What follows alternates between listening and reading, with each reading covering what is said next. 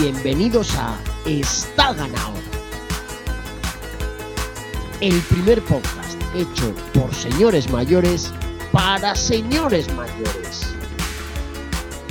Está ganado.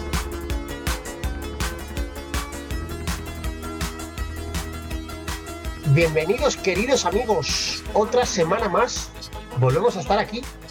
Vuelve a haber un grupo de señores mayores que han hecho un hueco en sus agendas para juntarse, dar espectáculo y daros vuestra ración semanal, sobre todo de disfrute y placer, incluso excitación, por qué no decirlo, eh, hablando de bicicletitas y baloncitos. Estamos ahora mismo en unos días un poco raros, eh, porque la parte de baloncitos, pues bueno, siempre hay baloncitos, ¿no? Esto es algo que nunca cambia. Las bicicletitas están un poquito más paradas porque hemos terminado la Vuelta a España, hemos terminado la temporada. Eh, no hay actualidad imperante, pero eso ya sabéis que para nosotros no es óbice porque el espíritu está ganado es mucho más importante que la actualidad. El espíritu está ganado sobrevuela a nuestra sociedad. Eh, lo apuntaba yo creo que fue Chorbo, Dani, hace un par de semanas. El espíritu está ganado es tan grande que no necesitamos ni siquiera apoyarnos en, bicicletitas ni baloncitos. El espíritu está ganado, ha llegado incluso a temas tan potentes como el coronavirus, que hace dos meses estaba ganado, ya estábamos todos en la calle desnudos, frotándonos, había gente haciendo el amor en la calle, eh, impunemente. Y luego, en cambio, el virus vino y dijo, va a ser que no, que sigo estando aquí, que el bicho sigue estando aquí, Así que nosotros no podemos sino continuar semanalmente dándos vuestra ración de espectáculo, de disfrute y, de placer. Hoy, eh, además, tenemos un programa bastante cañón. Eh, humildemente, permitidme. Bueno, ¿qué cojones? Me flipo porque yo soy muy de fliparme, pero además es que hoy tenemos un, programa ojete, ojete. Eh, y vamos a ir directos. Voy primero a celebrar y a saludar y a disfrutar a mis queridos hermanos que tengo aquí a mi alrededor. Me voy un poco hacia el norte, hacia eh, La Rioja, La Besa, me atrevería a decir, bueno, La Rioja, tal cual, ¿eh? porque patateros no somos, ¿no? Querido Beni, buenas tardes. No, son, son ellos riojanos. lo que pasa es que no lo saben. Bien, estamos bien. Si, te, si te digo patatero, te sientes ofendido. Yo no. Me da igual. no para nada. Ofendidos ellos por no ser riojanos. Ahí, está, ellos se lo pierden, además de verdad. Déjame que, pegue un, giro en el alza, el, alza este con el que recorro la península, cambio la dirección en la 1, me bajo hasta centro este oeste, lo que él quiera, y me voy hasta la rotonda de las tres culturas, la, la, meca donde empezó todo. Pablo Breis desde Toledo, ¿cómo estás? Buenas tardes, eh, muy bien. bueno, hoy me ha pasado una cosa, si quieres se la cuento, una de estas que te gustan tanto, anécdotas. Adelante, por favor, una anécdota de esta que, que nos suda los huevos a tres tiempos, por favor. Sí, además, no, es que me acuerdo de ti mientras me pasaba. Porque Tenía que sacar dinero con la cartilla. Ojo, ahí está. Caja rural. Rural no, soy, yo soy Open Bank, como tú. la visera de Bankia. Que es la marca blanca del Santander. Pues me soy yo la puta cuesta de mi calle, hasta arriba hay una cuesta de la hostia, y han quitado el Santander, lo han quitado. Y yo soy, o sea, nunca me he enterado de, cuándo, de dónde te cobran comisión, no te lo cobran, me da muchísima pereza. Entonces siempre sacaban el Santander porque era marca blanca de Santander. Entonces he bajado, digo, bueno, bajo la calle, malo será que no haya, pues el Bankia. Mal se tiene que dar para que no haya. Digo, bueno, sigo bajando. Eh, la caja rural, me metido la tarjeta y me dice que no se puede hacer mi operación en este momento. Seguí bajando a la calle y está Liberbank, que era el antiguo Caja de Castilla-La Mancha. He sacado dinero sin comisión ninguna. Te lo digo por si algún día tienes que sacar. No hay que tener miedo a los cambios. Están mucho más cerca de mi casa ya la próxima vez que quiera sacar dinero, sacaré ahí. No tengas miedo a los cambios. anécdota que además viene muy bien en Está Ganado porque es muy útil para la gente mayor, que ya no sabemos muy bien dónde podemos sacar Federicos y estamos acostumbrados a ir a la sucursal a actualizar la libreta y a que nos den unos dineros, ¿no? Igual sacas 150 euros pues para, 15 días. Está bien saber que Liberbank, tu banco amigo, patrocina el Está Ganado de esta semana. Qué bonito eh, qué espectáculo, nunca mejor dicho, porque hoy, como ya es tradición en esta ganado, tenemos un invitado, pero además no un invitado normal y corriente de estos que, ¿no? Que un listo, ¿no? Que viene a, porque sabe mucho de bicis o de... No, no, no, no, no. Hoy viene un auténtico maestro del espectáculo. Hoy volvemos a tener con nosotros a nuestro querido Sergio, también desde Toledo, que además, por primera vez, en esta ganado tenemos a dos personas en la misma ubicación, en la misma habitación, eh, no desnudos, no quiero que nadie se ponga nervioso, pero juntos. Todavía. Y revueltos. Sí, yo, ¿Cómo estás, Sergio? Estoy muy bien, estoy muy bien, estoy muy contento. Qué estoy, bien. De hecho, ahora mismo estoy prácticamente flipando con la super anécdota de, Pablo. Ahora mismo acaba de ser mi mejor día de la semana. Totalmente. De hecho, ha puesto un nivel que yo creo que ya el programa va a ir para abajo. O sea, después de ya no hay, ya no hay mucho más que contar. Me atrevería a decir, Pablo, corrígeme si me equivoco, a lo mejor el momento en que tú fuiste al Open Bank y no podías sacar y pensaste en ir al Liberbank, a lo mejor en realidad lo que en tu cabeza vino en ese momento, el pensamiento que tuviste fue, malo será que no pueda sacar dinero en Liberbank. tendría que Ojo que no te contaba el final de la anécdota, que cuando sacabas en Santander te decía el cajero, Ojo, a ti no te cobro comisión, pero al Santander le voy a cobrar 0,60. Ah, como te gustaba. pues el de Liderbank me ha dicho, a ti no te cobro, pero a tu banco le voy a cobrar 2,30. Bueno, pues cobráselos. Pues vais a acabar a hostia. Que se joda. Eh, Ana Patricia Botín te va a mandar unos búlgaros a casa. Le sale carísimo que saques tu dinero. Qué bien, amiguitos, qué alegría, la verdad es que estoy súper contento del programa que tenemos hoy, de teneros a vosotros primero y después de las temáticas de lo que vamos a hablar hoy durante todo el programa. Pero ya sabéis que está ganado, empieza tradicionalmente, a diferencia de todos los demás programas de televisión, eh, Ferreras, su programa lo empieza mirándose al ombligo. ¿No? Y el pastor, ¿qué dice no sé qué? Y se lo dice a los amigos y tal.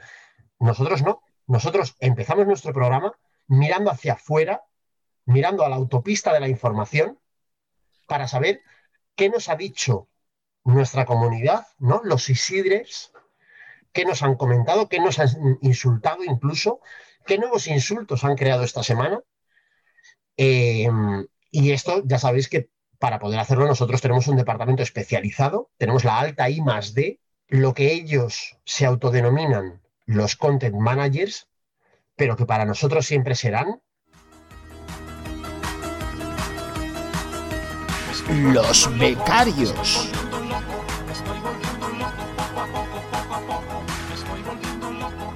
Pues sí, porque es que mientras no tengan un contrato normal, para nosotros seguirán siendo los becarios.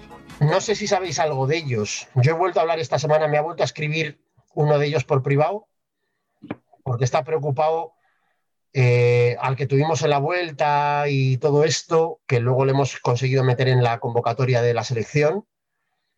Eh, no sé si os lo he comentado a vosotros. Yo creo que se está obsesionando un poco con la dama Trouré. El otro día, me, eh, el lunes, me escribió para pedirme un bote de batido de proteínas y un, y una caja de betún. Porque él dice que si le pagamos el tratamiento y se pinta un poco, puede acercarse. Eh, ¿Sabes tú algo más de, él o de ellos, Pablo?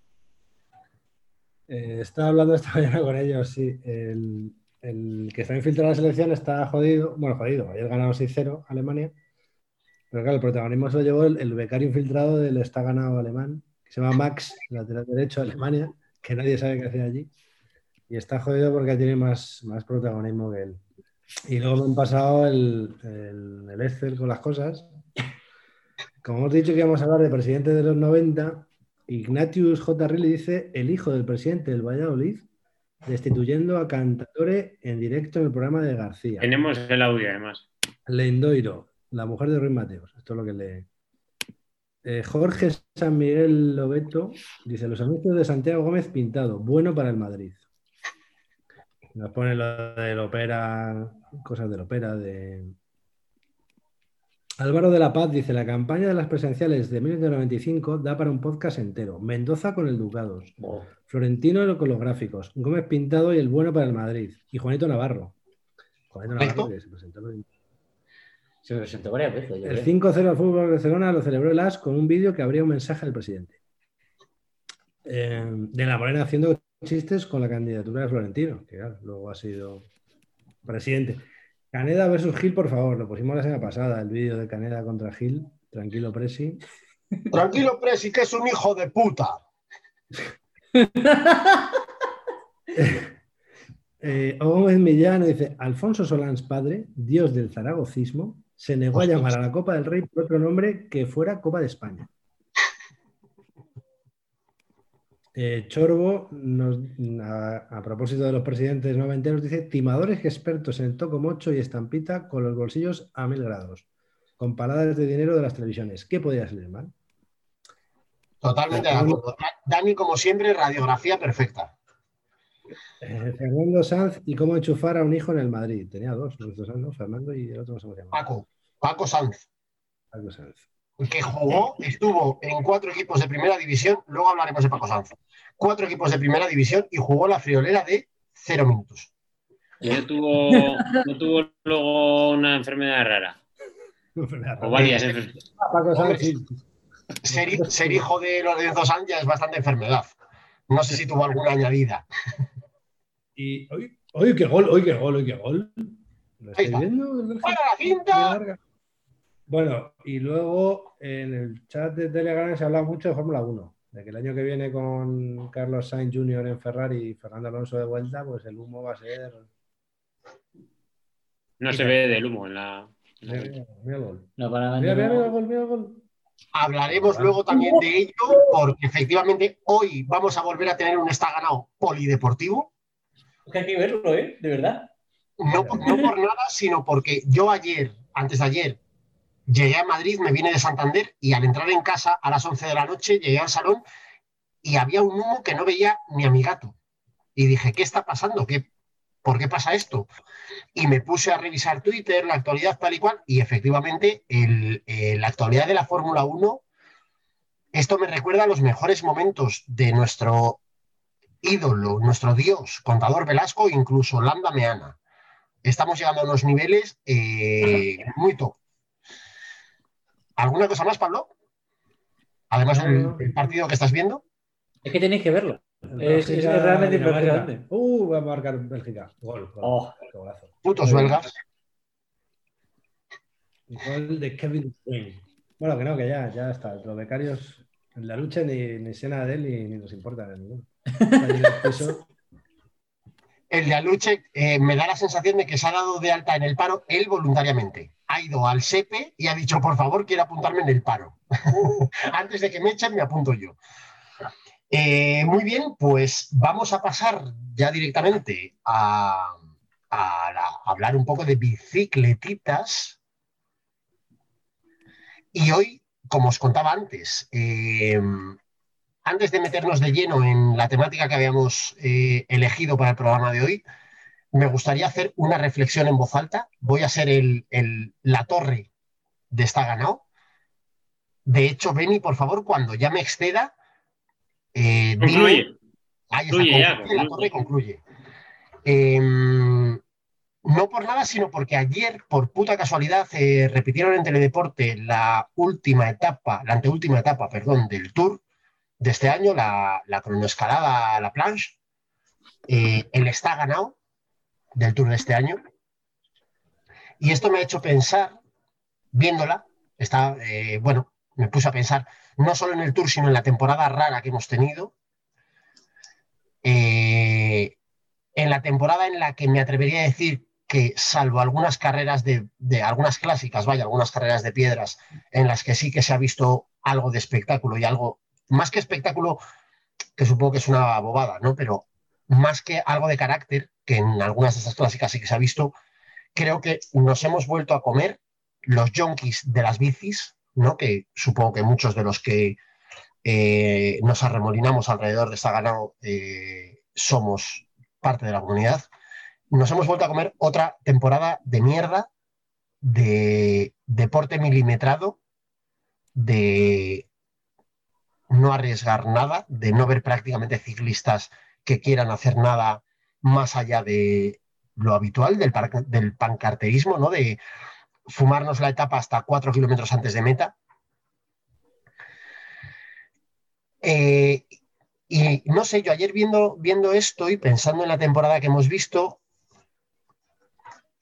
no quiero ser tampoco agorere, pero no sé qué nos queda. Quiero decir, creo que el ciclismo se está aventurando, cada vez más está direccionado propiamente lo que hablamos hace unos, hace unos programas, los últimos programas, desde por los organizadores, por los diseñadores de las etapas y de las vueltas y por los propios ciclistas, nos estamos adentrando en un ciclismo cada vez más medido y cada vez menos eh, pasional y menos interesante.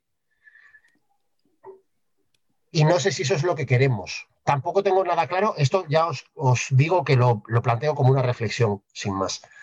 No tengo nada clara la solución, no tengo claro si ni siquiera si el público podemos hacer algo, porque al final, eh, estas últimas, esta semana pasada o la anterior, viendo unas estadísticas de, audiencias de grandes vueltas del, del Tour y de la Vuelta, sobre todo, no, funcionan peor, estas últimas vueltas no funcionan peor en cuanto a audiencia respecto a, vueltas de hace 10 años, pero desde luego creo que a la gente a la que nos gusta el ciclismo de verdad y los globeros o los que practicamos ciclismo y por eso nos gusta verlo en la tele, creo que sí tenemos en común y sí compartimos la sensación de otro día más me he vuelto a comer cinco horas de etapa para absolutamente nada. Eh, ingenuo, llamadme ingenuo, pero desde aquí, si por casualidad algún mate de la vida, algún barbero de la vida, algún pro de la vida nos escuchara, poneos también alguna vez en nuestro pellejo, ¿no? Poneos también no solo en lo que es el ciclismo en las piernas y en el cuerpo de un ciclista, sino en lo que gusta ver desde fuera. Dicho lo cual, ahí está. No me has dicho lo que concluye, eh, concluye, Beni, mal. Dicho lo cual, después de esta editorial. totalmente. Te lo he dicho al principio porque sabía de la chapa, entonces. es que tengo un tono de voz también que a dormirla. Entonces, yo soy eh, totalmente consciente. Yo ahí sé que soy un poco Pepper Bass, el de 24 horas, y que cuando leo el Financial Times os dejo así un poco adormilados y de esto me aprovecho también. Dicho lo cual, ya nos vamos a meter chapas fuera, nos vamos a meter eh, un poco en el barrito que traemos hoy. Em, nos vamos a hablar de bicicletitas y nos metemos en la máquina esta que nos, que nos mueve a lo largo del tiempo y rebobinamos 10 años. Y nos vamos al Tour de Francia, nos vamos a julio de 2010. Eh, Tour de Francia por todo lo alto. Y os lo pongo en bandeja, queridos amigos. Cuéntanos, Beni, eh, ¿quién llegaba a ese Tour de Francia? ¿Quién estaba por ahí? ¿Qué podía pasar? ¿Qué podíamos esperar? Pues que ganara contador.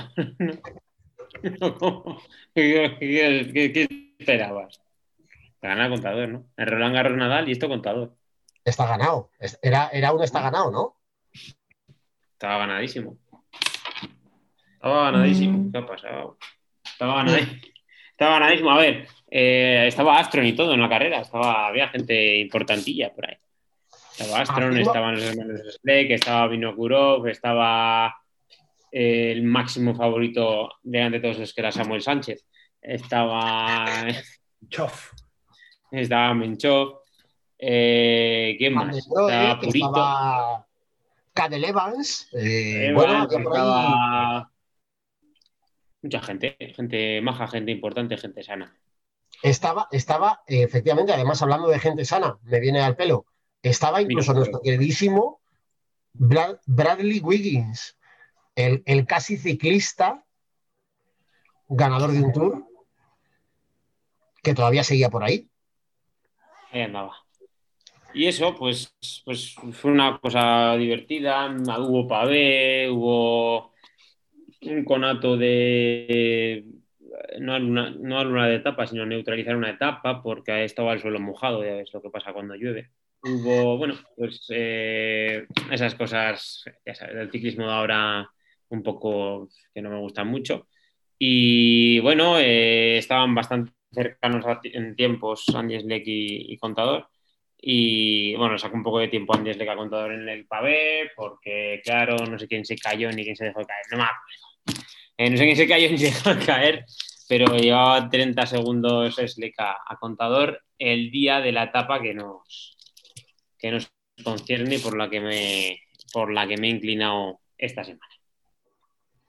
Pues adelante, adelante. Eh, cuéntanos qué etapa has elegido y por qué. Es que no sé, no, no sé dónde acababa. Yo he elegido ni dónde empezaba, ni, los kilómetros, ni nada. Eh, bueno, sí, sé que es en el, en el Port de Vales, no se lo han subido este año, ¿no? O el año pasado lo subieron, ¿no? Creo que fue el año pasado que lo subieron y luego fue cuando anularon la etapa por la lluvia. No puede ser de ese puerto, no me acuerdo. Bueno, Eh, fue cuando se salió la cadena de Andy Slake, Correcto. que va a Eh.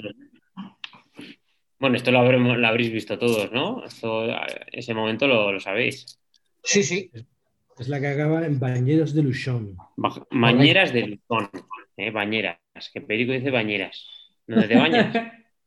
Está guay. En el vídeo se pone a hablar en italiano y dice, ¿cómo dicen los franceses? Y se pone a decir cosas en bueno, italiano. Nuevo personaje. Bueno, pues la etapa anterior, la etapa, vamos a centrar, a centrar un poco la pelota. La etapa anterior eh, hubo bastante polémica, bueno, polémica, no. Eh, iba Andy Slade de líder, pero quedaba una corona larga. Y entonces, eh, la etapa anterior, Andy Slade no aprovechó eh, el terreno, no, que, no es que estuviera mal contador, pero no aprovechó el terreno. Y entonces en esta se esperaba que atacara, pero claro, el momento exacto ataca y no sé qué quiere hacer con el cambio, si subir plato grande y poner un piñón grande también o tal, que se le, se le cruza la cadena y se le salta. Y se le salta y a todo esto pues ya había, a su ataque ya había respondido Vinokorov y estaba respondiendo Contador. Y entonces ahí está, mm, hay dos vías de polémica. Entonces, la primera vía de polémica es, eh, una vez que ha atacado él y tiene el percance, ¿paramos o no paramos? ¿Qué entendemos nosotros por fair play? ¿No? Y luego la segunda vía de la polémica ya son las declaraciones en meta, con contador diciendo que no le había visto, luego diciendo que sí que la había visto y luego ya al final de la noche ya hizo un vídeo pidiendo perdón porque sí que la había visto. y eso es más o menos, ahí os entro la pelota para que habléis vosotros. Más o menos del tema. Me interesa mucho de esta etapa, me parece muy curioso un poco esto que, esto que comentabas, que de hecho, mientras lo comentabas, no he podido evitar acordarme de, de Dani Chorbo eh, por la típica conversación que hemos tenido aquí 100 veces, hablando de no solo ciclismo, sino deporte en general y eh, comentando que nosotros no entendemos el, deporte sin competición, es decir, sin intentar hacer lo mejor que puedas como sea. Eh, esta es una de tantas etapas en las que ha habido polémicas por las formas en las que alguien ha conseguido aventajar. ¿no? En este caso, efectivamente, Andy Schleck tuvo un problema mecánico eh,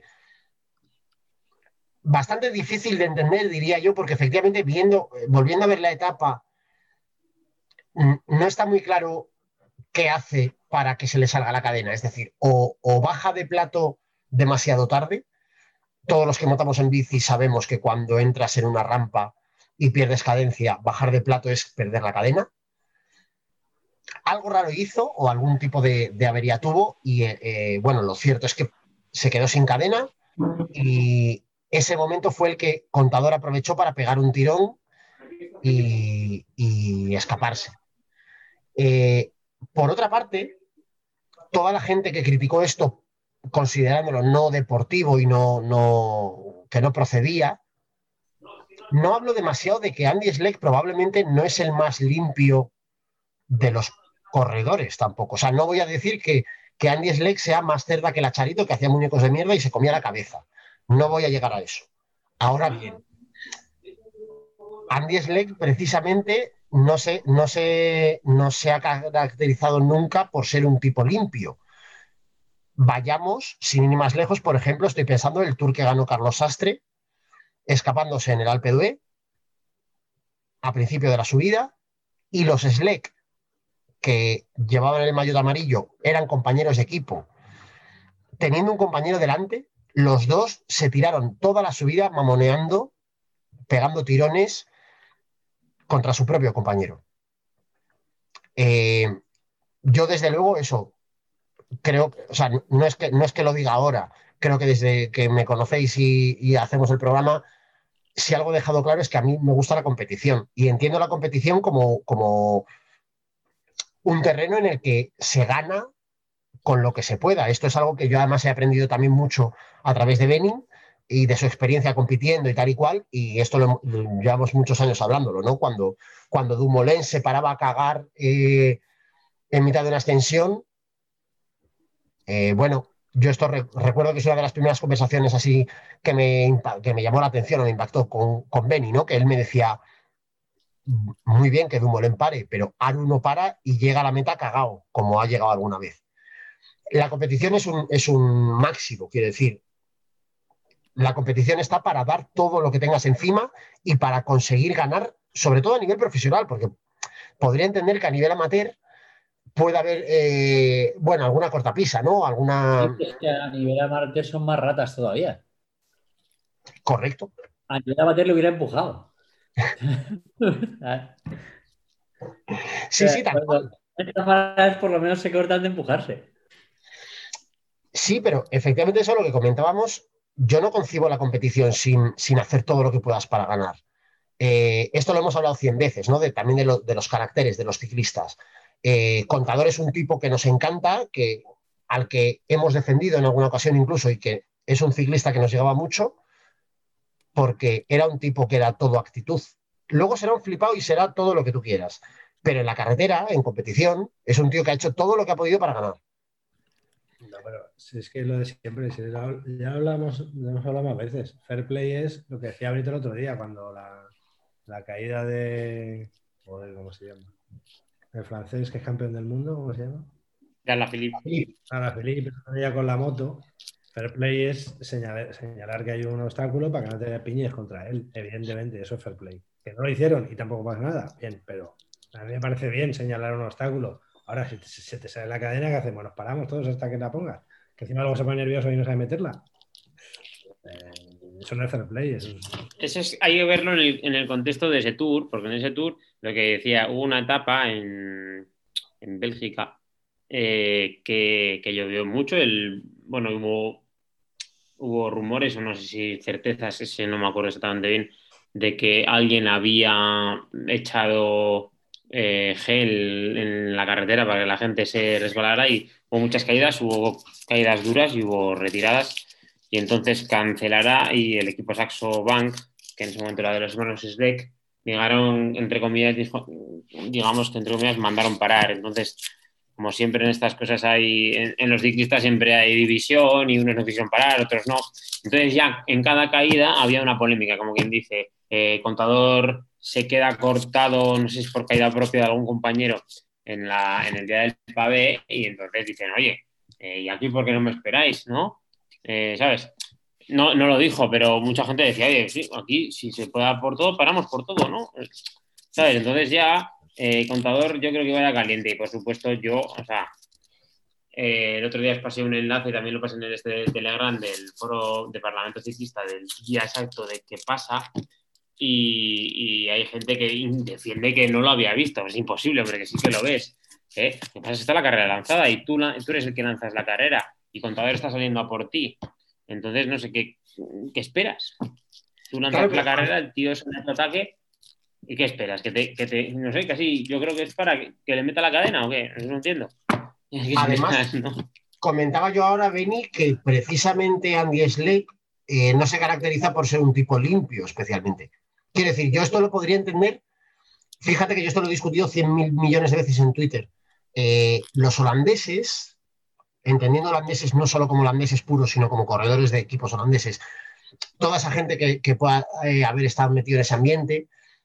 En este sentido son gente mucho, menos zorros, ¿no? Y, y como mucho menos guarros. Eh, puedo entender, no lo comparto, pero puedo entender que Dumoulin se queje porque el día que él para a cagar en una caravana no le espera a nadie. Porque en su cabeza no entra eso. Ahora bien, Sleck, Andy Sleck, el bueno de los Sleck, eh, hermano. eh, el hermano del bueno de los Sleck, que no era precisamente eh, el Mr. Proper del ciclismo, estás haciendo el ridículo quejándote de esto. Porque tú has sido el más cerdo que era Charito. Entonces tú ahora no puedes eh, alegar que es que la gente no es limpia y que te gana de cualquier forma. No, no, si tú también lo haces. O sea, o participas de esto o no. Eh, no sé, yo, es- algo que realmente no entiendo bien. O sea, sí entiendo la polémica, ¿no? Porque conoces también a la gente con la que discutes y tal, pero me parece un tanto infantil pretender que el ciclismo eh, o que el deporte profesional, mejor dicho, sea eh, llevarlo a ese, a ese ámbito, ¿no? A, Creo a- que, a es la deportividad. también es que es como si, el- como si en el ciclismo no, no, no, no importara la cadena. Es que es una parte del ciclismo. La, la- que te rompa la bici es una parte de la competición de la que estamos hablando. No solo es una cuestión de, de, es que tengo que parar porque solo cuesta, cuentan las piernas, ¿no? Es que las bicis eh, también son importantes.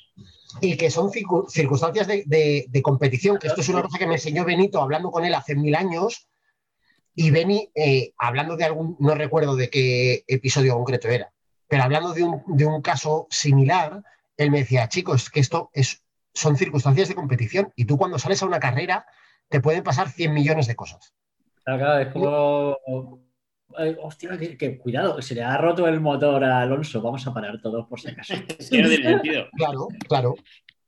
¿Por qué se le ha roto el motor a Alonso? Porque la- puede ser un fallo del motor, pero no puede ser que lo haya reventado de, de- de pasarlo de vueltas. Mire, No, no solamente Una es ¿eh? el piloto, que es el mejor equipo y el mejor todo. Claro. Y además, Ah, eh, y, y- y si lo has pasado de vueltas, ¿nos paramos o qué? O, que- quiero decir, si tú has hecho un cambio mal de. Y si pinchas, también nos paramos. claro, el, es más casualidad que, que- que cambies mal y se te rompa mecánicamente la. el la bien entendido, aunque tampoco tendría por qué, pero bueno, se entiende que si tú en una etapa llana en el avituallamiento o antes te paras a mear, pues no te ataquen, porque al día siguiente se va a parar a mear el otro. Bien. Pero claro, en un puerto a 10 kilómetros de meta, te sale la cadena, chico, como cuando se cayó Velokis y Armstrong. O sea, ¿qué haces? ¿Te miras para atrás así? ¿Qué hacemos? ¿Nos paramos todos hasta que te levantes? Y si te has roto algo, ¿qué hacemos? Claro, pero además,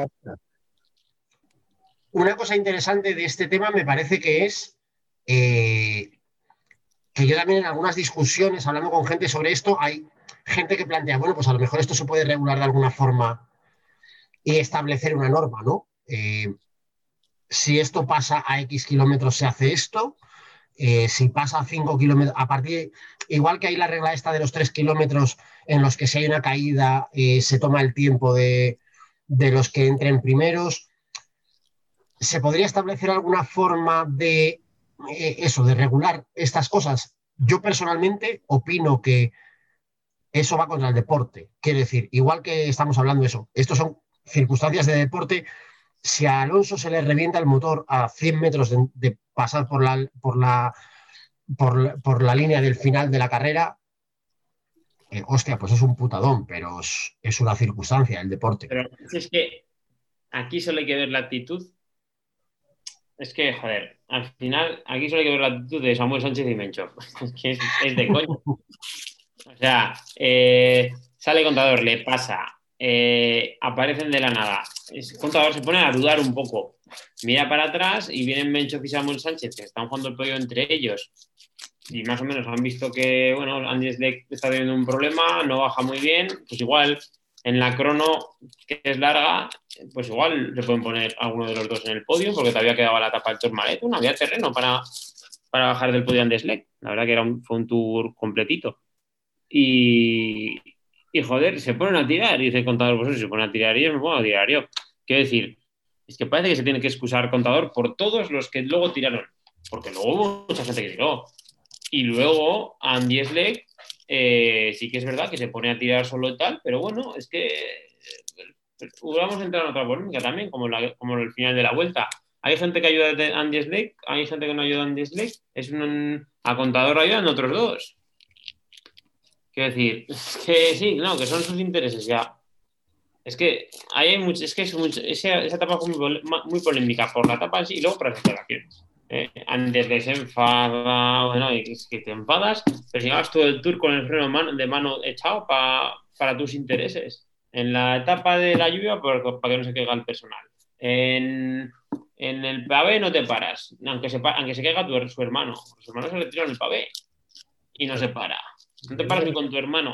Pues, hombre, no- pues, pues primero te paras, luego no te paras, pues, pues, pues no se pararán contigo. Es lo que decía Cacho. La puta, la puta vida es así. Si quieres, te guste o no, pon una norma y ya está. Una norma que maneje un árbitro. En la Fórmula 1 quitaron igual, me acuerdo de hace 20 años, cuando, cuando caían dos gotas a la Fórmula 1, decidía quién se paraba el que iba primero. Que me acuerdo Sí. en cuanto caía una gota, levantaba el brazo y se paraba la carrera. En las motos tenían que levantar el brazo. Eso lo tiene que decidir un árbitro. Es como, eh, o sea, el fair play, es precioso decirlo, pero es como el fútbol. Que se cae al suelo, tira el balón fuera y luego te lo devuelven a la banda a presionarte. No, pues entonces menos fair play es ese. No, fair play es ajeno. Una competición profesional y en cualquier competición, vamos, hay unas normas y que pare el árbitro y ya está. Pero es que eso lo ha hecho fuera. Me parece bien los entrenadores que dicen, no lo ha hecho fuera nunca. Porque ¿para qué lo ha hecho fuera? ¿Para que luego me la devuelvas en la esquina y vengas a presionarme? ¿O para que luego tú no la eches fuera cuando me seleccione Claro, el equipo? lo bueno de eso además es que sabes a qué te tienes. Claro, que no la eche fuera nadie, cuando para el árbitro se para, y si no, no se para, y ya está. Claro, yo ahí lo que no entiendo en este caso, eh, hablando de, de- de esta etapa del Tour, me llama la atención, deduzco que son también presiones de equipo y, y conociendo a Pinocho, a Contador, también pues un poco no por su, su faceta de quedar bien en el escaparate y tal y cual. Me cuesta entender las declaraciones posteriores, eso, el vídeo ese que, que graba El vídeo por la noche, que muy bonito. pidiendo perdón. El hotel, un vídeo de ese chico de amor. Luego fue miles de memes de amor entre los va. Tremendo. Es que Hombre, fue un día tremendo, de, de verdad, ¿eh? Un día tremendo. Esa noche, esa noche, Beni, hubo muchos, numerosos, muchísimos, cientos de miles embarazos múltiples en España de parejas en las que él le había mandado el audio de contador a ella, pidiendo perdón. Y ella inmediatamente se había puesto fértil y al, al consumar el coito se había quedado embarazada. Eh, yo eso lo puedo entender desde el nivel de política de equipo, fuera coña pero me parece una mamarrachada absoluta. Porque entiendo, es más, como entiendo que el deporte es un, es un desafío absoluto, es un contrato en el que todos vamos a luchar con todo lo que tengamos para ganar. Luego no me vengas, esto recuerdo que lo comentábamos con Dani hace, con Chorbo hace unas semanas en el programa. Eh, hablando del tour precisamente de, de, Roglic y, y Poyacar, abrazándose después de en la etapa del en la etapa final del tour. Tú eso no lo puedes hacer en la competición. Cuando termine en el autobús le das la mano o le abrazas o lo que tú quieras. Pero los enemigos son, ene- o sea, quiero decir, los, competidores son competidores. No, no sé, eh, en mi cabeza al menos hay que mantener esa rivalidad debería ser mucho más intensa de lo que, de lo que aparentemente es.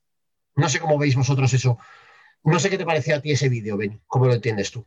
A ver,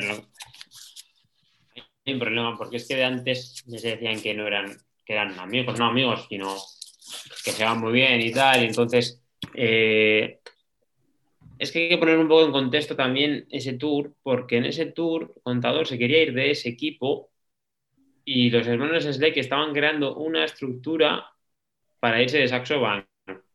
Entonces, eh, también Contador estaba buscando la... se, ya se estaba hablando de que, de que iba a ir a, a Saxo. No se estaba hablando todavía, pero se sospechaba. Porque el hueco de, el hueco de los hermanos Slade era un hueco muy grande como para no aprovechar Riggs que, que Contador se quedara libre, ¿no? Entonces, eh, es que es un contexto un poco raro. Entonces, ese vídeo, pues que Vidarte, el jefe de prensa de Contador, pues es un poco trolas, es que se junta todo ahí. Se junta todo y es que es, que es, de, es que es la entrevista después de la etapa de Contador. no, no, que no lo he visto, que, que no sé qué, y luego ya va reculando toda la tarde, ya por la noche, y dice, vamos a ver, ya saca el vídeo ya medio llorando y lo siento pidiendo perdón por, por, por, por, hacer ciclismo. O sea, que es que es pedir perdón por, Es que es increíble. Es que la gente se enfadó más con ese vídeo que por la actitud. Claro, pero es que a mí me llama mucho la atención este vídeo, porque además un ejercicio que a mí me gusta mucho hacer, tanto en el deporte como en muchos otros ámbitos. ¿eh? Me gusta mucho llevarme situaciones, eh, extrapolar situaciones a, un- a una, a una situación empresarial, ¿no? De negocio. Sergio, por ejemplo, que tiene un negocio, imagínate que tú aprovechas una debilidad de un competidor para vender un producto o para una campaña para X. ¿Tú te imaginas a ti mismo luego haciendo un vídeo o hablando, no haciendo un vídeo, ¿eh? pero hablando, con- yendo a ver a ese señor, a Feliciano en su tienda de no sé qué?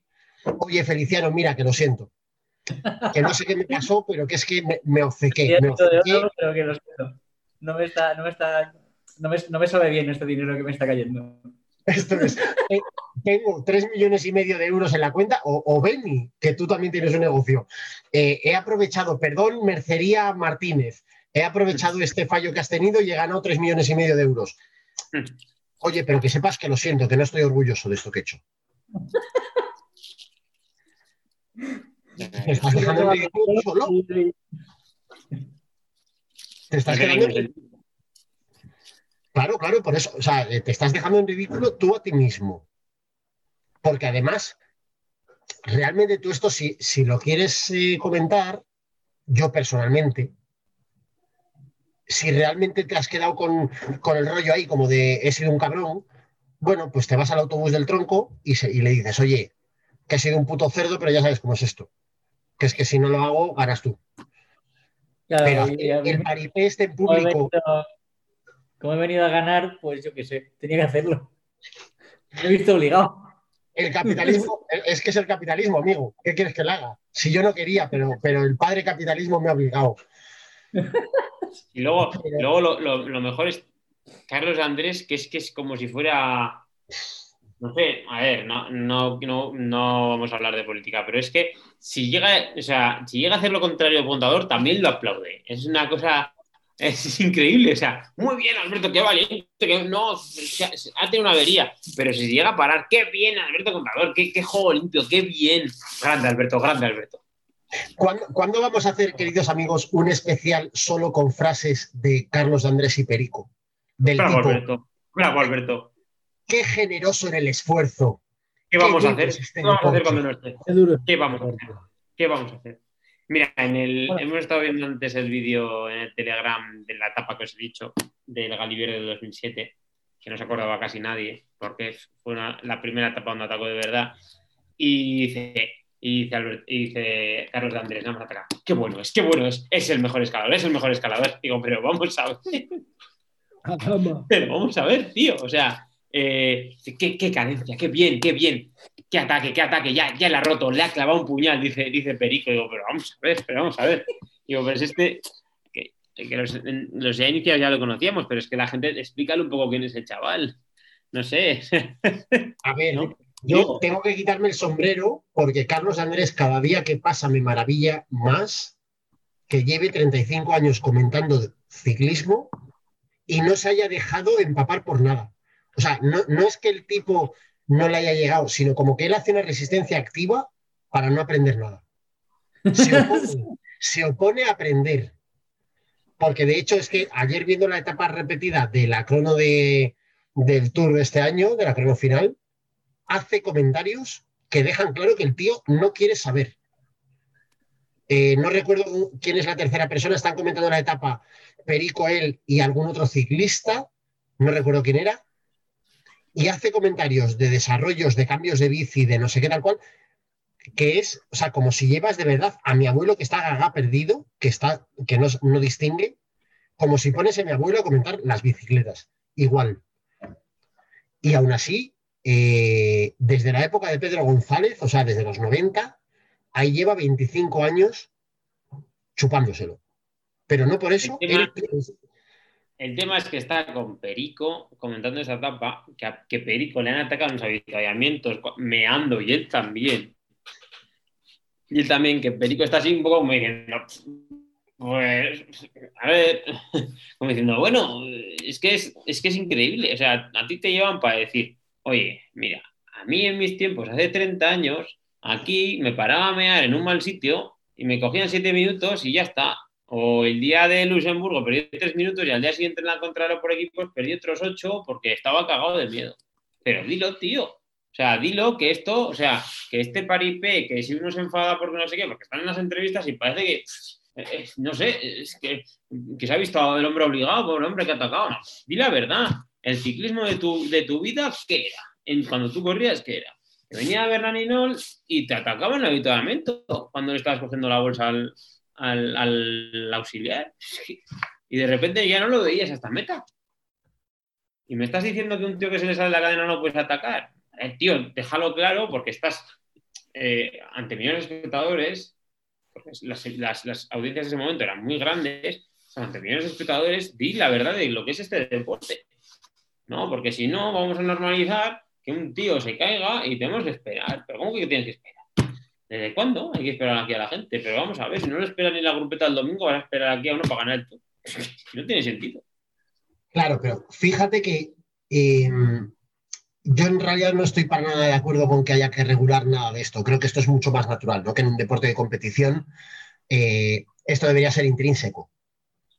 El malear, quiero decir lo que hablamos con Chorbo, sacar ventaja como puedas. Pero también es verdad que estos días, eh, pensando en, esto, me venía a la cabeza también el tema, este año que hemos muy manido de los sprints. Hemos tenido varios casos en, en esta temporada de sprints en los que ha habido problemas de caídas o al menos de descalificaciones, choques y todo esto. Y en algún programa comentábamos que la solución para esto en principio es tan fácil, eh, pasa por algo tan fácil como dejar una normativa clara y sobre todo aplicarla a día de hoy la normativa es bastante clara. Es decir, el cambio de trayectoria no está permitido. Lo que pasa es que luego no se está aplicando. Eh, estamos viendo a cholón de sprints en los que hay cambios de trayectoria y cosas peligrosas, y luego los organizadores y la UCI y tal no están entrando. Si esto se hace, si entras y dejas clara la normativa, evitas hostias y evitas problemas. En el caso de, este tipo de incidentes, eh, yo como ciclista me sentiría ofendido porque la UCI dijera nada, no porque las instituciones dijeran nada. Pero quizá por marcar un, por, por, por establecer un marco, sí que como institución eh, me parecería práctico lanzar un mensaje diciendo, mirad, esto es deporte, esto es competición. Aquí nadie tiene que hacer nada. A nadie eh, se le pide, se le se espera que pare o que, o que espere a que el otro me o que espere a que el otro coja la. eh, que te caes porque te estás poniendo el chubasquero como el holandés. A tomar por el culo. Chico, pues habrá aprendido. O sea, practica en tu casa, en el pasillo, te, te pones el, el chubasquero en el rodillo 89 veces y lo aprendes. Y ya está. Eh, pero supongo que es un asunto complicado en el que además también influye mucho lo que yo creo que es. eh, eh, Eres un hijo de puta y ladrón. Tú sí que eres un hijo de puta, hombre. Tranquilo, Presi, tranquilo, Presi, que es un hijo de puta. De Marbella. Quieto, Presi, quieto, quieto. Quieto, Presi, joder. ¡Quieto! Puta que está aquí, hostia. Es un hijo de puta. Presi, déjalo, déjalo, Presi. Cago en tu puta madre. Los guardaespaldas vienen siempre con los malditos guardaespaldas. Soy este bueno, Juega con trampas, ¿eh? Viene con el guardaespaldas. Joder, así, así cualquiera. Ojo, que, que luego, le, luego le dice Gil que si quiere más. ¿Pero Ahí quieres está. más o qué? Una vez más, una vez más, se ha dado en directo un golpe de estado en esta ganado. Yo Esto era. No, serio. escucha, este era Viernes Ris diciéndole al, director de contador que todavía le va a meter más hostias por no, por no parar a esperar. Creo que en, realidad creo que era el japonés explicándole a un periodista de su país lo que le había pasado en una etapa que un cabeza ternero había sacado la cabeza por la ventanilla para explicarlo en Japón. Él lo adaptó y lo dijo un poco así, ¿no? Es que este es un hijo de puta. Fue, fue su forma de explicarlo. Y, Eh, y tal y tal.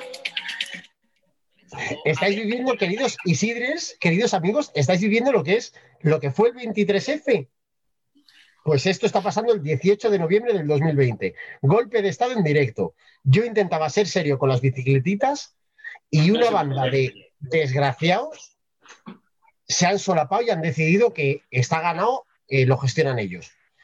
Así que corremos la- el telón y nos vamos directamente a los baloncitos, porque los baloncitos hoy van a hacer un recorrido, un repaso por los grandes fascinerosos, lametraserillos, abrazafarolas, meapilas que dirigieron los equipos de fútbol de los 90. Eh, ni uno o casi ninguno que no haya tenido, que no haya pasado tiempo en la cárcel o que no haya tenido asuntos con la justicia.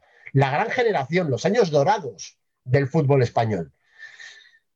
Eh, lo voy a dejar en vuestras manos, queridos amigos. Eh, Pablo, dinos un poco, ¿quién estaba en esa época de los 90 por ahí? ¿Había alguno limpio? Eh, bueno, el número uno es Jesús Gil, sin ninguna duda, que ya hemos escuchado insultar. Y luego, no sé, el podio estaba, estaba disputado porque teníamos a, a Lendoiro, Madre mía. Raúl Mendoza, Núñez era muy bueno también, y Gaspar de vicepresidente, que luego fue presidente también. Pero hasta, hasta de los equipos pequeños había, tenían sus caudillitos. Tenía, nosotros teníamos a Guizábal aquí en Logroñés, que era un personaje. Firmaba él a los, a los, a los jugadores y luego los, se los vendía al club y luego cuando los vendía se ganaba el dinero, claro, porque eran suyos. Era que tenía una bodega. Pues, teníamos un, pirado, un pirado también el hombre. Lopera también era. Opera, opera. Se ha limpiado de dinero en, en esa época, ¿eh? Sí, sí. Eran, eran todos mafiosetes de estos que tenían sus, bueno, tenían sus negocios y, por ejemplo, el de Salamanca era Fidalgo, el de Hidalgo, el de los viajes Halcón. Yo- eh, no me acordaba yo de eso. Es que, es que, es que se, se ha perdido muchísima, muchísimo, muchísimo glamour. Muchísimo No, glamour. habéis dicho, habéis dicho Roig, ¿no? De Valencia. En Valencia, en Valencia, ¿verdad? No sé qué le pasó, que le pegaron o que se pegó, ¿no? Pues no acabó con un ojo morado. Se pegó. ¿Con quién se pegó Roig? Lo voy a buscar, hombre. Se pegó por ahí, ¿me entiendes? Eran como los mafiosos, pero malos. Hostia, Lendoiro trajo, trajo mucha gentuza, muchos futbolistas que no. Se trajo a Abreu. ¿Sí? Trajo a Abreu el Depo. Se pegó, se pegó con Lugo Pérez. Casi nada. ¿Eh? Hostia, pues hay que tener huevos. Pero que es que hay una foto con, con, con con el ojo morado. O sea, no estamos hablando de tonterías. No estamos enlazando aquí. O sea, No, ¿eh? Se, se- estamos hablando de Lugo Pérez.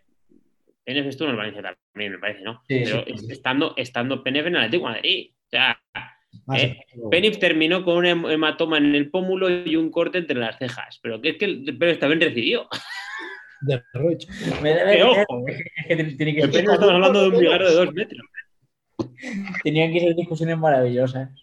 Es increíble. O sea, imagínate, por ejemplo, le daría dinero o algo, le llamaría todo de todo, vete a saber. En el canal de Telegram de esta ganado vas a estar de fotos del partido en contra de la droga. Nosotros vamos a hacer un partido a favor de la droga estas navidades. Porque está muy- Totalmente.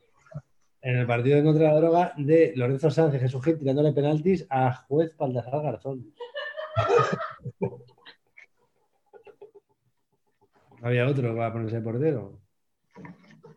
Bueno, escucha. eh, me gustaría, es que, es que estoy leyendo la crónica del puñetazo de, bueno, de las hostias entre Penef y Roy. Y, y claro, me gustaría saber la fecha exacta en el que Jesús Gil le pega la hostia Caneda, porque, ojo, cito la crónica del país de Cayetano Ross, 22 de febrero del 96. Mestalla asistió ayer a un hecho probablemente insólito en el fútbol español. Francisco Roig, presidente del Valencia, y Lugoslav Penef, jugador búlgaro del Atlético, se agredieron mutuamente al término del choque de copa. Roig se cruzó con el búlgaro tras el partido, se intercambiaron insultos y de inmediato se liaron a puñetazos. El dirigente valencianista acabó con un hematoma en la nariz, una herida en el ojo y un golpe en la cabeza y una lesión en el dedo de la mano. Pérez terminó con un hematoma en el pómulo y un corte entre las cejas. Roig denunció al jugador. Pero hombre, tú también le has Claro, dado. es que era búlgaro. Eh, eh, eh, eh, lo raro es que saliera vivo. Roy, ¿Quién fue el que se dio a hostia con periodista en una... Ah, Karen B. Karen B. Mira, mira, el incidente se produjo tras finalizar el partido, cuando el búlgaro se dirigía a la sala de prensa a través del balcón VIP y Rug le espetó. ¿Tú qué haces aquí, payaso hijo de puta? Luego le denuncia. ¿Tú qué haces aquí, payaso, hijo de puta? ¿Eh? Pues alguien diplomático. Claro. Luego, Ro- Roy dio su interpretación de los hechos. Yo subía de ver a mis jugadores y me quedé en el palco, que es privado. Entonces VPN y nada más verlo le digo, oiga, esto no es un sitio de jugadores, haga el favor de irse. Y con mismito, or less, eh, más o menos la movida fue así. Eso es lo que recuerdo. Beni, Beni, lo de Caneda, lo de Caneda y Gil fue el 8 de marzo del 96, Día de la ¡Buah! Mujer. Un mes después. El Día de la Así, Mujer. así que el, el cronista de esto, el, bueno, un mes no, no llega al mes. El cronista de esto dice, "Oh, ocurrió algo insólito. Pues no te queda por ver, chaval.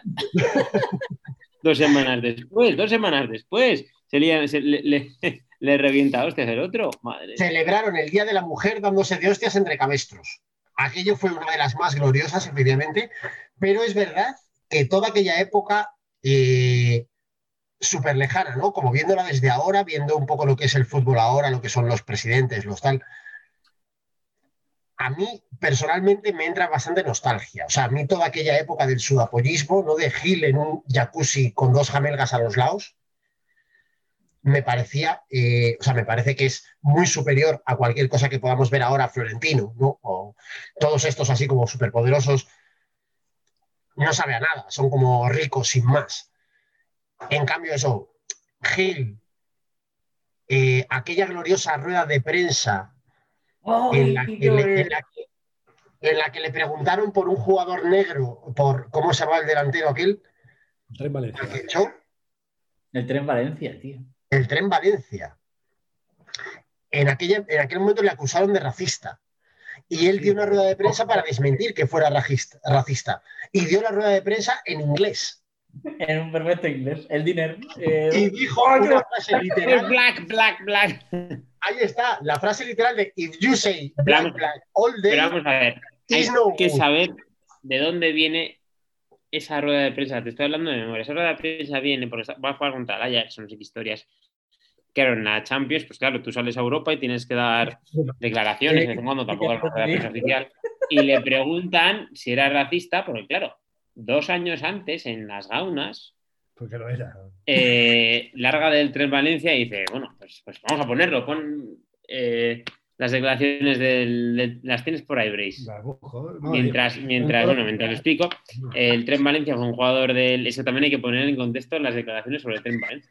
Eh, es un jugador que, bueno, pues de- es, en la selección colombiana pues jugó bastante bien, ¿no? En el Mundial, me parece, ¿no? O- y entonces eh, tenía una trayectoria maja en, en Colombia y, entonces eh, lo ficha Atlético Madrid, como fichó a tantos otros después del Mundial y, y no le salió nada bien. Y eh, pues el hombre era negro. Y el contexto era que a un jugador de la selección colombiana le habían matado por tener un fallo en un partido mundial. Y entonces, claro, te sale Gil.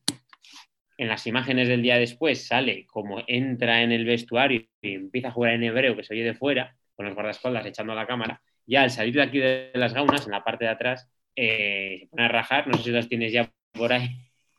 No, es que cuando sale le preguntan y dice Jesús Gil, a ver si le matan, a ver si le matan. A ver si le matan. Madre Que no, y que no puede ser al negro de en la cabeza. que esté buscando, que esté buscando todo el rato que le lesionen como una señorita. A Simeone le llamo indio también. Sí. Sí. Se llama a todos. Es que esa, esa eh, cuando llama indio al, Cholo Simeone está con, con Casals, el vicepresidente del Barcelona, y está Casals fumándose un puro, mirando, mirando el puro todo el rato así, y Pedrerol preguntando todo el rato a Gil. Eh, Y dice, y ya lleva un rato preguntando Pedrerol a Gil, y ya pregunta a Casals, y dice, bueno, bueno, dice, no quiero dejar de, de preguntar a usted. dice, no, a mí Gil me cae muy bien, es un majo. A mí déjame en paz, por Le habían favor. robado al Atlético de Madrid, pero bien robado. Y Gil estaba negro eh, estaba haciendo así irónico, pues hoy lo mejor del partido ha sido el árbitro, muy bueno el árbitro, decía Gil, muy bueno. Y Casas mirándose el puro. Le dan entre, ahí le dan entre más y un cortapuros de estos para, para la boquilla, que parece que no le funciona la boquilla, echando humo ahí en medio de la entrevista. Bueno, bueno, eso es lo que era los Todo 90. precioso, era, to- era todo buen gusto y, y, y gente, gente nada, nada, no, era- no, estaban- no eran señores mayores midiéndose las pollas Bueno, ni nada. Eh, el, eh, las elecciones del Madrid, las del 95 o no, no sé qué año fue, que ganan, las últimas que gana Mendoza, eh, le acusan de que votaron los muertos Sí. y le hacen toda la novatada a, Floren- a Florentino. Sí, muchos muertos.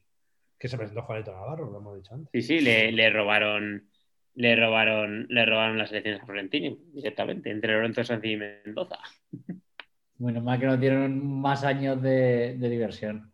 Después Florentina ha vivido muchas épocas. Y luego, y luego encima Lorenzo Sanz, que, que fue sospechoso de, de jugarse en el póker la, la entrada del Bernabéu, todas las, todo el dinero de las entradas del Bernabéu. O sea que, ojo, ¿eh? O sea, jugaba al póker luego en el Bernabéu. Hay, hay grandes momentos como estos que estamos comentando y otros muchos, y situaciones, sobre todo, que a día de hoy serían como impensables, pero que tuvimos la suerte de vivir.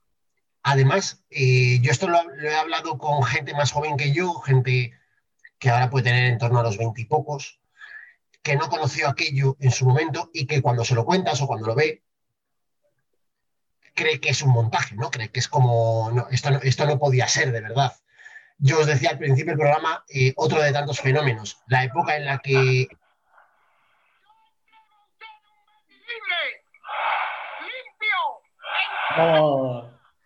¡Viva! ¡De primera! estábamos en la UCI. Esta eh, estas cosas que a día de hoy son prácticamente impensables. Yo hace poco con, con uno de mis cuñados que es joven, tiene veintipocos años, le comentaba eh, toda esta época, algunas anécdotas de, de estas, y le comentaba algo que os comentaba al principio del programa también, pues casos como por ejemplo Lorenzo Sanz eh, se convierte en presidente del Real Madrid, se convierte en un tipo con mucha influencia y tiene dos hijos futbolistas. Uno de ellos, Fernando Sanz, medianamente eh, aceptable, ¿no? que llega a jugar en el Real Madrid, incluso en el Málaga y tal. Y tiene un segundo hijo, cabestro, ¿no? como les pasa a muchas familias en este país y en todos los países, que tienes un, un- un hijo necio. Que siempre dice, Esto "Madre, que ¿no? no Un hijo necio que es una expresión como muy bonita, ¿no? Que es como, es tonto, pero es mi hijo, un hijo necio. Y entonces, eh, Lorenzo Sanz tuvo un hijo necio y antes de dejarle en casa costándole dinero, se dedicó a hablar con gente de otros equipos y a mandarlo por ahí. Paco Sanz estuvo en cuatro equipos de primera división, jugó la friolera de cero, de cero minutos, pero atiende lo que se habrá llevado ese chaval en caliente en el bolsillo. Quiere decir, el no jugar no significa no cobrar. Claro, yo, yo podría haber sido, yo podría haber sido Paco Sanz. Totalmente. merecía haber sido Paco Sanz. Casi todos valemos para Paco Sanz. La pena es que no hemos tenido la ocasión de serlo. Una cosa espectacular de Paco Sanz, que a mí era lo que más me gustaba de él en realidad, era es que eh, a pesar de ser un patán, yo creo que este chaval no sabía ni chutar, no sabía lo que era un balón. Pero cuando le presentaban en, un nuevo equipo, yo recuerdo, yo descubrí a Paco Sanz porque fue cedido al Racing de Santander. Antes estuvo en el Oviedo, estuvo en el Salamanca, yo creo, en, varios equipos. Y la rueda de prensa de Paco Sanz, cuando llegaba a un equipo, era siempre igual. Era como un, un fax, ¿no? Él salía allí decía, buenas tardes, soy Paco Sanz, llego al... Ahí es donde cambiaba el equipo. Insertar palabra. Ahí está, llego al... Vengo con mucha ilusión, con ganas de aportar todo lo que sé hacer en pos del éxito del equipo. Claro, el problema es que no sabía hacer nada, con lo cual él técnicamente aportaba todo lo que sabía. Vamos allá. Tú, por mí más horas. Tú fuera que a ti no te conozco. ¿Quién es? Este Gil, era- Gil con el día de Caneda. Ah, Tú fuera yo conozco. Ahora bien, cachondila, te voy a decir, la nostalgia es importante, pero en el siglo XXI tener apellido presidentes, eh, No al nivel de Jesús Gil y Hombre, toda esta Joan- gente. la fiesta de Joan Laporta. Claro, la porta bañándose con el puro. eh, Y la Dimitri- prostituta, ¿eh? Y todo eso. Dimitri Peterman en Santander, presidente, Ojo. fotógrafo, entrenador. Entrenador, jugador, correcto. Mm, Ramón Calderón haciéndose fotos en el palco de Bernabéu con un falso Nicolás Cage. O sea, no puede ser más cutre. Este, del Nido Y- con la porta, mi amigo de En Santander, en Santander, si me apuras, casi mejor que Peterman, fue uno que vino después, un indio, Ali Sied, que fue un tipo al que engañó el gobierno para que se hiciera cargo del, del equipo, del Racing. Supuestamente iba a poner pasta y la robó. Y hay una escena espectacular en la que Revilla, el presidente de Cantabria, o sea, nada que ver con el Racing, pero el puto presidente de Cantabria da la rueda de prensa con Ali Sied cuando le presentan como nuevo presidente del Racing, nuevo dueño del Racing. Sied está ahí como mi gato cuando le das las largas, que se te queda mirando clavado, que no entiende nada. Y Revilla le coge, le pone la, la mano por encima de los hombros y Revilla dice algo así como, pero veis a este hombre, yo no le conozco, pero le miro a los ojos y me parece honrado, es sabio. Esto lo está diciendo, o sea, hablábamos, eh, en muchos momentos hemos hablado de García Paje, que tiene este superpoder de no ir nunca, no borracho, a una rueda de prensa. Revilla no necesita beber porque tiene un supergen dentro, que da igual que haya bebido que no, siempre es ridículo, o sea, siempre, siempre acaba haciendo el ridículo. Su mujer, Carmina, le dice, Miguel Ángel, hoy igual podrías no hacer el ridículo. Y él Uy, le mira los ojos y le dice, él la mira a los ojos y le dice, yo creo que no. yo creo que hoy tampoco lo voy a conseguir. Eh, grandes momentos, efectivamente, sí que, sí que en los últimos años ha habido también. El vídeo de Gil en Logroño. Ojo, Pero el gran campanazo lo dio Gil en Logroño, donde su equipo no pudo pasar del empate ante un logroñés y ya no era más que un cadáver en espera de enterrador. Toda la razón.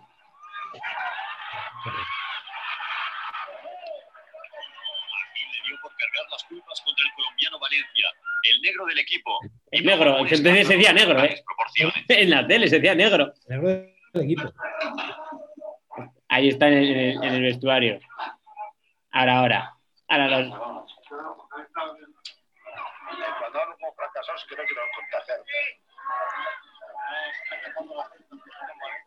A ver si le matan, a ver si le matan, de verdad. Oh.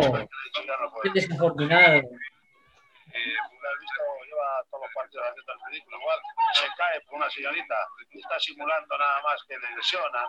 Eh, al día siguiente le voy a cortar la cabeza en el marca. A ver si le cortan la cabeza a ese negro, ¿sabes? Pero es que sí, la prensa nacional. Le he preguntado al presen- el, el periodista, le he dicho al negro del equipo. Pedrerol ha dicho al negro del equipo. Ah, Pedrerol, correcto.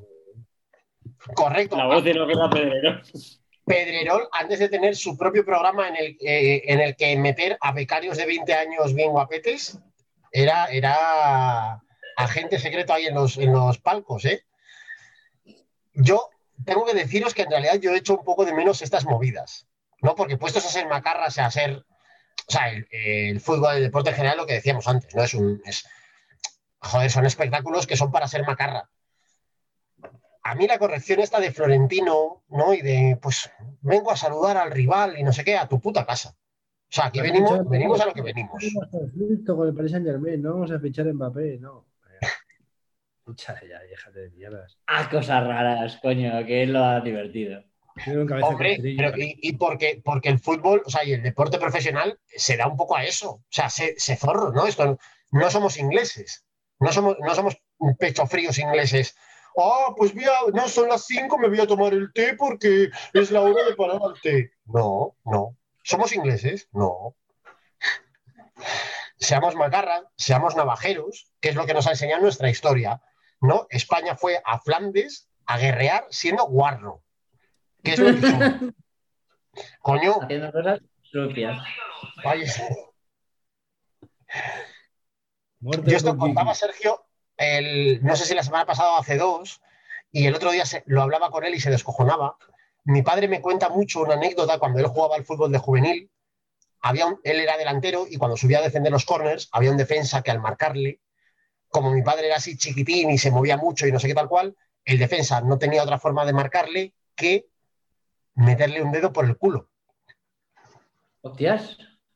Hostia, claro. Y, y, y, tu- y- y eso, como un tal. Eh, Claro, pero- no- Fun- funcionaba por un tema meramente físico. Quiere decir, cuando tienes una garra que te sujeta, claro, una cosa fisiológica. Si te, si te tocan el sacro, no te puedo mover. Correcto, o sea, no, no era algo ni siquiera mental, o sea, no era psicología, ¿no? Que ahora se dice mucho la psicología del deporte, tal cual, tres pollos para tu culo. Eso, eso justo era. Metes un dedo por el culo y no se mueve, no se mueve. A mí mi padre me compró unas botas rojas, las de Moriente, las Joma rojas. Y en el primer partido, el, defe- el defensa central de otro equipo se tiró todo el partido diciendo que cuando termine el partido me las iba a quitar. Ya me todo, el, todo el partido. Me dijo, te las voy a robar en cuanto termine, me gustan muchísimo. Hijo puta. 15 años. o sea, Y te las quitó o no. no, no, al final no. No se fue rápido. Tú ya contaré la vez- anécdota del árbitro sordo. Una vez más nos has, nos has regalado una anécdota que no le interesa a nadie. Es, es- es tu magia, tienes ese superpoder. Y no- no- además es que no lo sabes controlar, te sale solo. Se surge. Eh, que sepáis, queridos Isidres, ah, lleva- llevamos un rato en el que parece que solo estamos Pablo, Sergio y yo. Benny en realidad también está, lo que pasa es que está en plan DJ Pollo con el móvil buscando grandes cortes. Pero creo que sigue. A ver. No caigan en la trampa. La porta. Este sí que es bueno. Ya no Si estamos no que son del Barça, no los leería nadie ni los escucharía nadie. Es ya tardó, claro, es los 2000, pero al loro, al loro. ¡Loro! que no estamos tan mal, hombre. ¡Bravo! ¿Eh? No estaba tan mal, pero en blanco aquel año estuvimos. No, pero. Pero eso fue el tardo presidentismo. Eso fue maravilloso. O sea, la, la puerta fue de las últimas cosas buenas que pasaron. Y fue de lo, fue de lo último ya que. Se ganó chaval. Pero además, además a este, punto de volver la puerta. En la época de los 90, en concreto, este, Perdón. este rollo,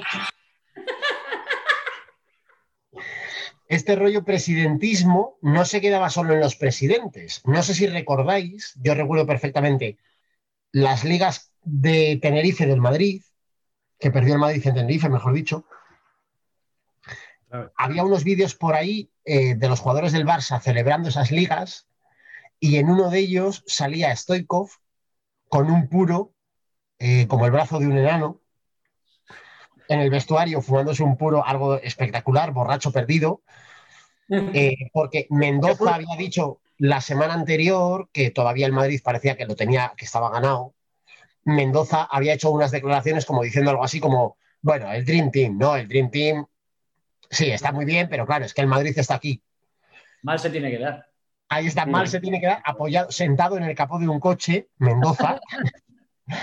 Hombre, yo creo que mal se tendría que dar para que el Madrid no ganase al Dream Team. Bueno, pues semana siguiente sale Stoikov en calzoncillos.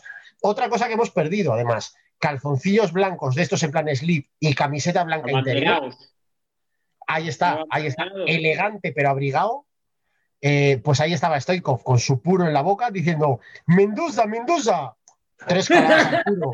O sea, eh, seis, seis árboles del Amazonas murieron en tres caladas.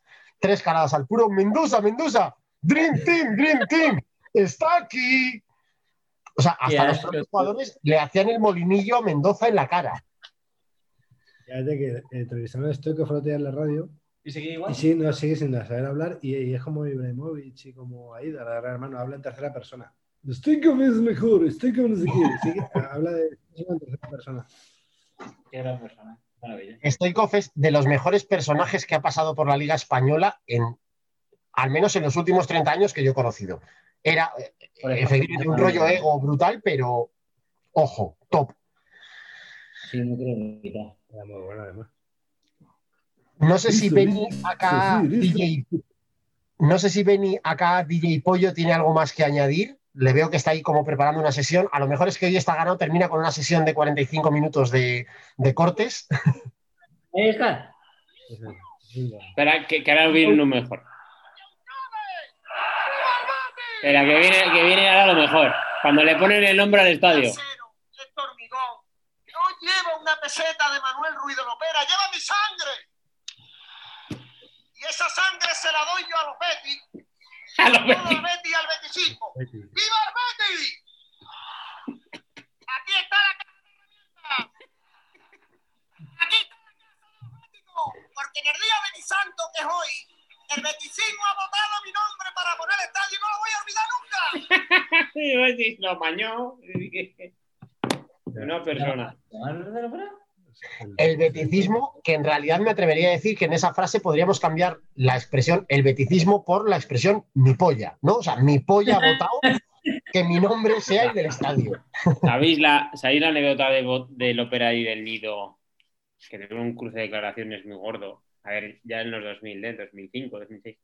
Y entonces no sé qué pasó, que estaba el ópera sancionado, que no podía ir al palco. Y va, lo, y va el ópera y le pone un busto del ópera del nido al lado, presidiendo. ¿No, sa- ¿no sabéis lo, de- lo del busto del ópera? Por favor, por favor, por favor. ¿Es un gusto para presidir eso? Sí. Joder, hijo. No, no sabéis, mira, no- estaba sancionado y no podía acudir al campo de fútbol Lopera. Sí, Y como no pudo acudir, puso un busto de bronce Lopera al lado del nido. En el, Con una GoPro En la Betis. seguro. y del nido que ahora está, está en la cárcel o ha salido ya. No sé si del, nido- del nido ha salido, creo que ha salido. Ya que su padre Creo que ha es un- salido. Y quiere recuperar la presidencia, quiere recuperar la presidencia. Otro personaje. ¿eh? Estamos, estamos, cercanos de- a, una, a una vuelta al presidentismo, a la casa bonita. Decía que aprendió de su padre del nido que su padre siempre iba a las reuniones con una pistola.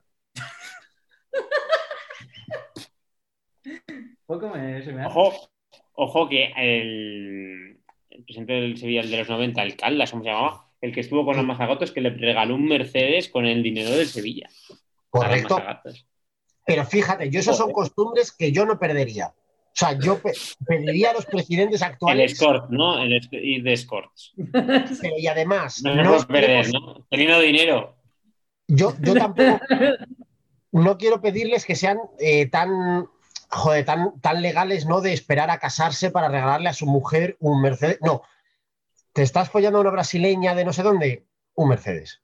O sea, yo creo que esto deberíamos instituirlo, ¿no? Como que los, eh, los equipos españoles paguen coche, ya que no vamos a ganar nada en Europa, para pagar vaya- 150 millones a Mbappé, compra Mercedes por ahí. ¿No? Que por lo menos las muchachas lo aprovechan.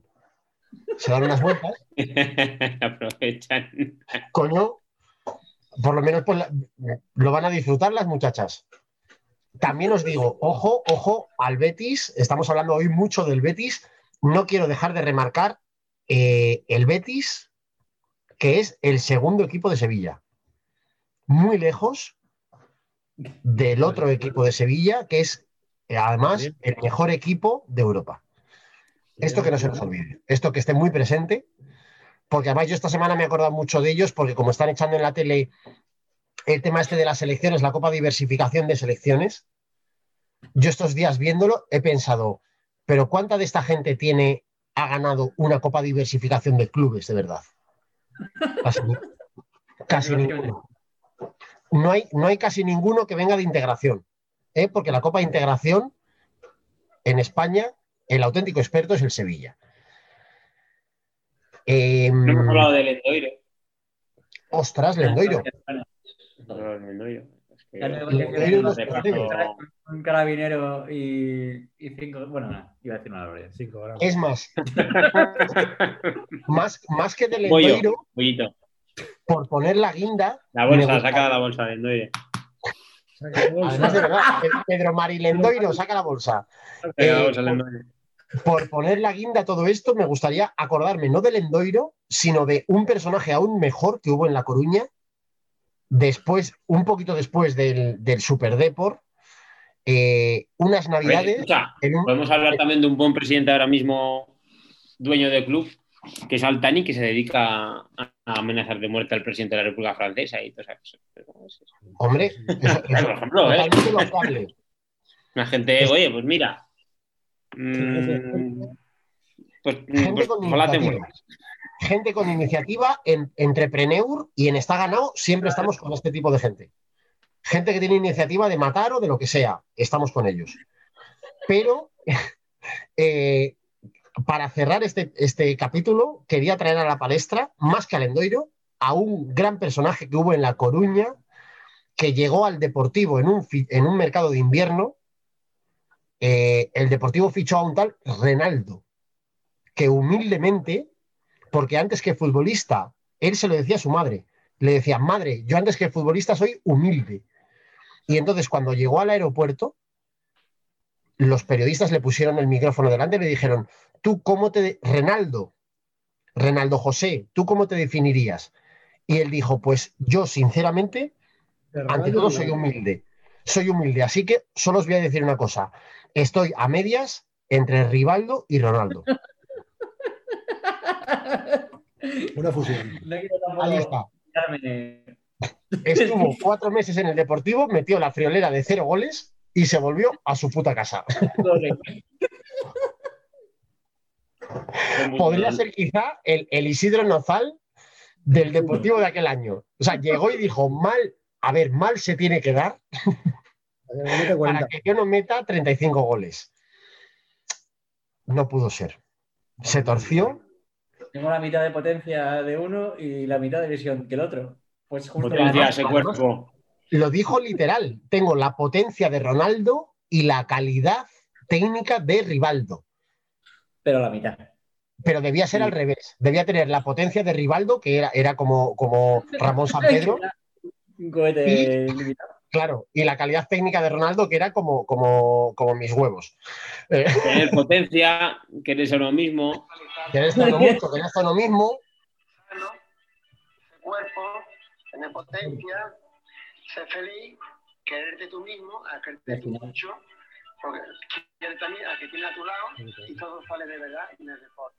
Todo sale de verdad de deporte. Quererse de verdad, sano, ese cuerpo, tener potencia, sé feliz, quererte tú mismo a quererte tú mucho, porque quiere también al que tiene a tu lado y todo sale de verdad de deporte. El cordobés le llamaba.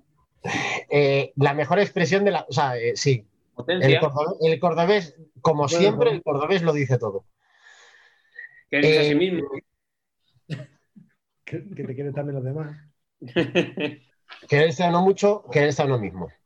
Eh, no sé si queréis añadir alguna cosita más, queridos amigos, pero yo os dejo caer. No sé si ya lo escucháis, pero se oye de fondo una sintonía que dice: Me estoy volviendo loco, me estoy volviendo loco, me estoy volviendo loco poco a poco, poco. a-".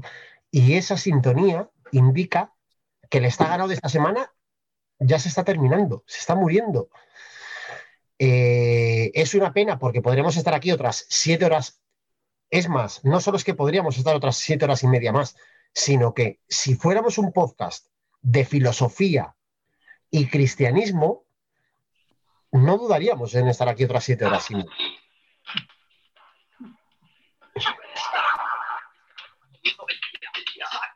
Tenía un rap el hijo puta de Gil. Pero como, como no somos un, como no somos un podcast de filosofía y no somos hackers, no podemos estar más tiempo. Porque a nosotros el señor. José Luis Tum ¿Sabéis? Escúchame, que es que ahora me está viniendo ahora aquí. ¿Sabéis la máquina de la verdad? En Telecinco en los 90. Estuvo, Estaban, estuvo- invitaban a la gente y decían, pues ha dicho una mentira, ha dicho dos mentiras. Luego tenían como un plato de gente que de esto, preguntaba. No es, no es como lo de ahora, pero parecido, ¿no? Un poco más serio, la gente con corbata y tal, no estaba Coto Matamoros con la bolsa y tal. Entonces, eh, entonces, eh, cada vez llevaban a gente un poco más polémica. Oye, este men-". al día siguiente decían, este ha mentido una vez, tal cual. Bueno, Gil mintió todas las veces. O sea, siete preguntas, siete mentiras. Yo me, yo me acordaré siempre de mi padre. Me dice, mira, Gil, que fue siete veces siete mentiras. Al médico. Gil, Hubo después de la publicidad. Creo, creo, creo que en aquella Beni, Gil, cuando llegó al plató, le sentaron en la máquina y le dijeron, diga su nombre. Y dijo, Fernando Martínez. Explotó como Van Homer. Su peso, 50. Peso welter. Eso sí. Soy anoréxico. Eh, Me ha venido a la mente antes de que cerraras el programa y digo, Buah, ese es que ese programa tiene que estar en la Filmoteca Nacional. Tienes que anunciar que vamos a hacer un especial final de temporada, Navidad, fin de año, que va a ser. Bueno. Ah, sí, ahí va a haber amigo invisible. Correcto. Es más, Todas las conferencias ponen Benito. Presidente de va a ser un especial, va a ser un especial que nos comprometemos a hacer comiendo continuamente polvorones.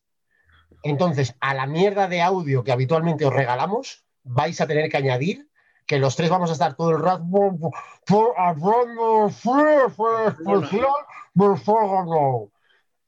Yo creo que va a ser un auténtico espectáculo. O sea, yo no me lo perdería. Creo que, va- creo que va a ser. Si el premio Ondas no cae con esto, yo ya no sé qué más podemos hacer. Ya lo será. Más se tiene que dar. Se tiene que dar. Mal se tiene que dar para que no caiga un premio Ondas con esto que estamos haciendo. Sacando lo mejor de nosotros mismos y llevándolos a casa, porque además no tenéis, no somos como esos restaurantes vagos que ahora te dicen, no, puedes venir a buscar la comida tal. No, no, no, no, no. Nosotros os lo ponemos en casa, a través de Spotify, de Google, de Apple Podcast. Lo tenéis ahí, podéis estar haciendo caca mientras nos escucháis, incluso os doy ideas. No sé si queréis añadir alguna cosita más, queridos, pero si no, esto ya, el, pe- el pescado está vendidísimo. Así que no me queda más que daros las gracias otra semana más. Vamos a empezar por orden de importancia. Sergio, mil trillones de gracias por venirte otra semana más, Tronchetti. Qué me maravilla tenerte aquí dando espectáculo. No hay, no hay sitio donde me lo pase mejor los, los por la noche. Es que no lo puedo evitar. Hombre, también es verdad que estamos aprovechando que ahora mismo que estamos confinados, literalmente no tienes a dónde ir un miércoles por la noche. Claro, ¿no? Si, si hubiera tenido un plan aquí, va a estar. Hay gente que no quiere la, la- Muchas Salvo gracias que- por todo. tío. salvo que te entre un apretón y que tengas muchas ganas de hacer caca, realmente no hay mucho mejor plan que estar aquí con nosotros. Pero No nosotros aún, así, que siempre que me llames. nosotros aún así te agradecemos que te hayas venido esta semana a dar espectáculo con nosotros. Es una gozada tenerte por aquí. Y ya sabes dónde vivimos, o sea que cuando quieras asomas la carita y te cuelas. No tenemos ni que invitarte. Perfecto, muchas gracias. Y Pablo y Beni, lo de siempre, que mil gracias por otra semana más haciéndonos caso, haciéndome caso, puteándome, ¿no? Porque ya esto es un poco como el síndrome este que no recuerdo cómo se llama, pero cuando te secuestran, pero luego te, eh, te haces novio del secuestrador, esto que le coges cariño y no sé qué. Vosotros me puteáis, me, buscáis la ruina, yo luego no duermo, pero al final os cojo cariño, al final se está bien aquí. Así que no me queda sino agradeceros otra semana más de hacerme caso, de darme bola, de dejarme contar mis chapas. Y solo os digo que nos eh, leemos, nos insultamos, esperamos sobre todo que nos insultéis a través de redes sociales, de nuestro Twitter, nuestro Instagram. Ahí tenemos abierto nuestro grupo de Telegram, cada día somos más. Es un espectáculo continuo, un show, que diría mi padre. Eh, ya sabéis que lo tenéis en Twitter también, si queréis eh, uniros, os podéis unir libremente cuando queráis. Eh, y simplemente nos volvemos a escuchar aquí la semana que viene. Adiós.